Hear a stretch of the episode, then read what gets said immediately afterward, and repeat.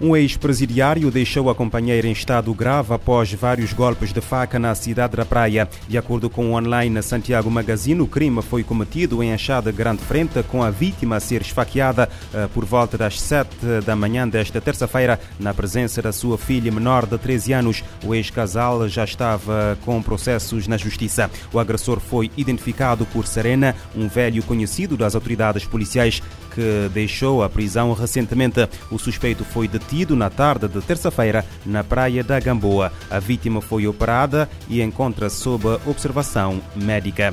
O Tribunal da Comarca de São Felipe, na Ilha do Fogo, aplicou prisão preventiva a um jovem de 24 anos por factos suscetíveis de integrarem por hora a prática de três crimes de furto qualificado. O jovem natural da Ilha de São Vicente foi detido fora de flagrante delito a pedido do Ministério Público na sequência de um auto de instrução registrado na Procuradoria da República da Comarca de São Felipe. Após a detenção e submetido ao primeiro interrogatório judicial e a requerimento do Ministério Público foi aplicada ao jovem a medida de coação mais gravosa, prisão preventiva. A polícia de Chicago, nos Estados Unidos da América, encontrou na segunda-feira o corpo de uma idosa de 96 anos no interior de um congelador numa garagem de um prédio residencial. Segundo noticia uh, o uh, Chicago Sun-Times, uh, autoridades foram chamadas ao local depois de um familiar que vive uh, noutro estado a ter alertado para a falta de resposta da mulher. O incidente ocorreu perto do bairro uh, de Portage Park, um subúrbio da grande cidade norte-americana, onde habitam mais de 2,6 milhões de pessoas. A polícia teve de forçar a entrada no apartamento do primeiro andar, deparando-se mais tarde com o corpo dentro de um congelador na garagem. Ainda não foram feitas quaisquer detenções e a polícia está a investigar o caso. Três haitianos norte, três haitianos americanos e um colombiano foram extraditados esta terça-feira para os Estados Unidos da América pela participação no homicídio do presidente haitiano Jovenel Moïse em julho de 2021. De acordo com um comunicado da imprensa do Departamento de Justiça norte-americano, os quatro homens que foram detidos no Haiti serão apresentados hoje a um juiz federal em Miami. Antes, outros três homens já tinham sido transferidos para os Estados Unidos, também associados ao homicídio. Jovenel Mois, de 53 anos, foi morto a tiro por um grupo armado na madrugada de 6 para 7 de julho de 2021, na sua residência particular em Porto Príncipe, sem a intervenção dos seus guarda-costas. A sua morte agravou ainda mais o caos naquele pequeno e pobre país eh, das Caraíbas. Cerca de 300 milhões de crianças devem precisar de auxílio humanitário este ano em todo o mundo. A estimativa é do relatório Perspectivas para Crianças em 2023, uma visão global divulgado na terça-feira pelo Fundo das Nações Unidas para a Infância. O estudo lançado da Nova York adverte que esse número requer urgência na intervenção e oferta de ajuda de organizações internacionais e governos. As crises múltiplas agravam níveis de deslocamento, da falta de acesso à educação e das taxas de desnutrição, afetando as crianças.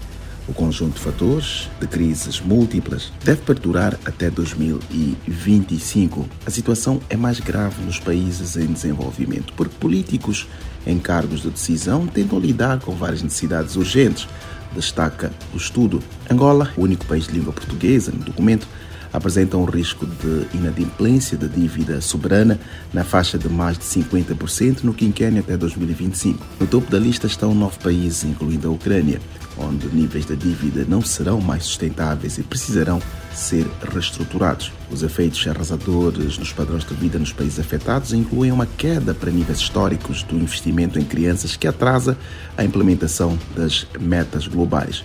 Entre soluções e estratégias para a combinação de crises atuais estão priorizar o aumento do investimento em programas de proteção social, como transferências de renda e assistência alimentar.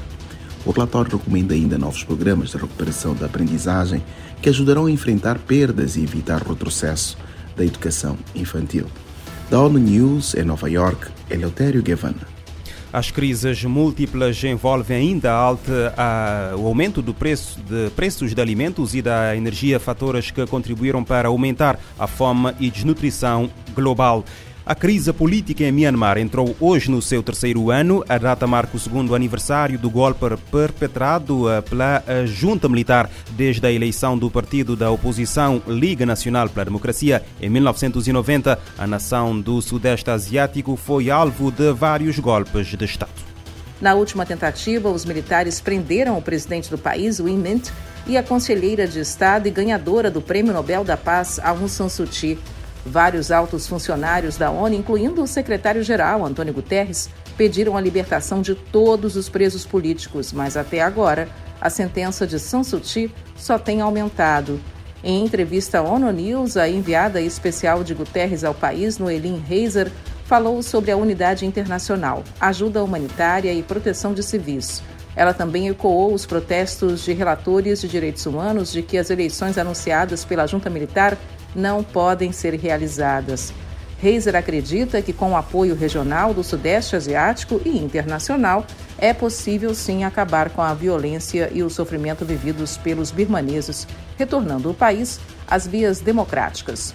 Ao citar os civis, ela falou dos birmaneses dentro e fora da nação, aludindo a milhares de pessoas da minoria Rohingya que fugiram para Bangladesh por causa da violência mesmo antes do golpe em 2021.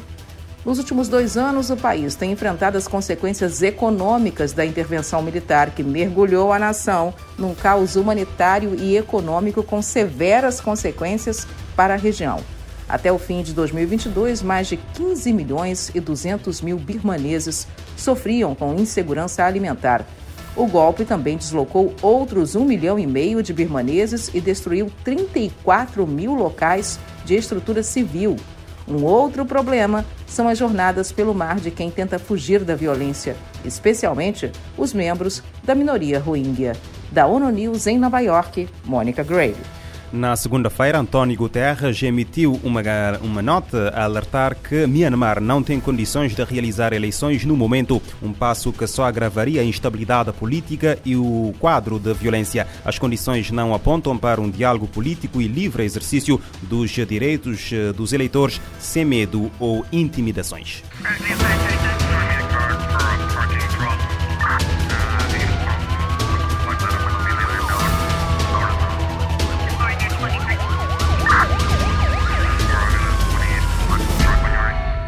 Este programa está disponível em formato podcast no Spotify e em radiomorabeza.cv.